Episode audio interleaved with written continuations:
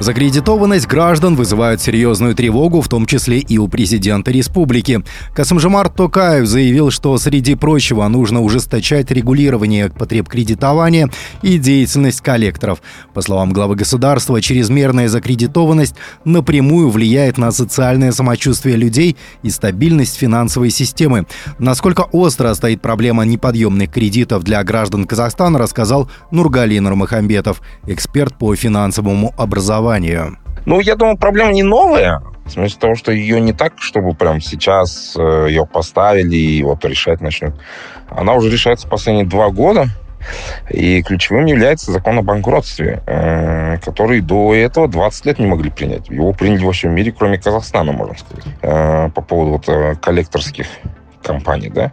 То есть ужесточение работы коллекторов, я думаю, что особенно поскольку идет постоянно перепродажа этих долгов.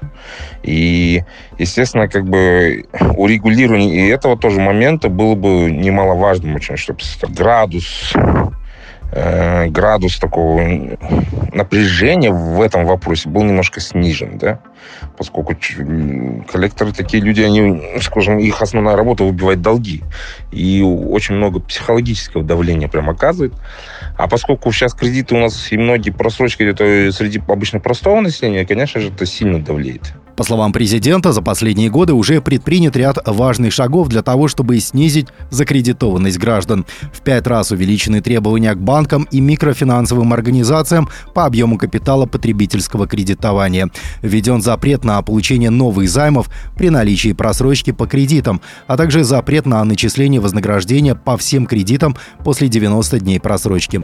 Также на постоянной основе проводятся проверки коллекторских агентств. Но главное, как отметил Касым Жомар Токаев, необходимо работать с финансовой грамотностью казахстанцев. Сейчас многие говорят о финансовой грамотности, сбережениях.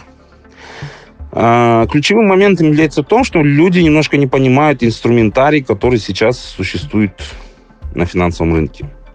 Поэтому по поводу финансовой грамотности я с вами согласен, согласен, да, здесь, что ее надо прежде всего повышать, достаточно долгий период это будет, но в конце концов это как когда всех научили писать и читать, да, то есть вот э, советское время, да, это начиналось. Этот был, занял достаточно большой период.